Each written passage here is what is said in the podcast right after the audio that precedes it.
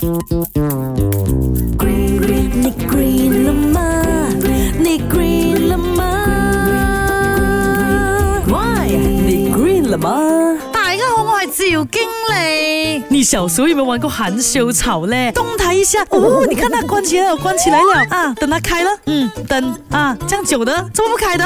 要等多久哦？那我们都知道哦，含羞草啊，你动到它，它就会闭合起来的啦。我今天要跟你们讲的是，如果我们一直去戳含羞草啊，它会不会死掉嘞？首先来讲一下，可能你会发现哦，含羞草啊，对于某些东西的刺激啦，它没有反应的哦。可是人类动到它。它就一定会闭合起来的哦。Why？那植物是有短期记忆的，像那种每天发生在大自然的事情啊，像是有其他树叶打到它啦，有木块掉下来打到它啦，它可能一开始的时候也会闭合起来的。可是慢慢慢慢久了之后，它就知道啊，这个就是大自然的状态，某些。可是人类动到它哦，不是常常发生的吗？所以人动到它，它还是会缩起来的。那如果你不断的、不断的、一直嘎叫那个含羞草，给它闭合起来，打开又闭合，又打开又闭合这样子哦，会不会弄死它？呢，答案是不会的，它顶多只会累死罢了。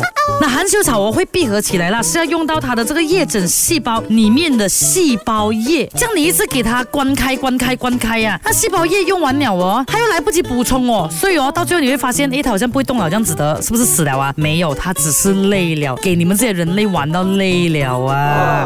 莫嘎叫人得啦，他们每一次的闭合哦，是要等五到十分钟才可以打开的，你很空一下的。我这边等了五分钟，过后打开了，你又再给他闭合，放咗人哋一条生路啦。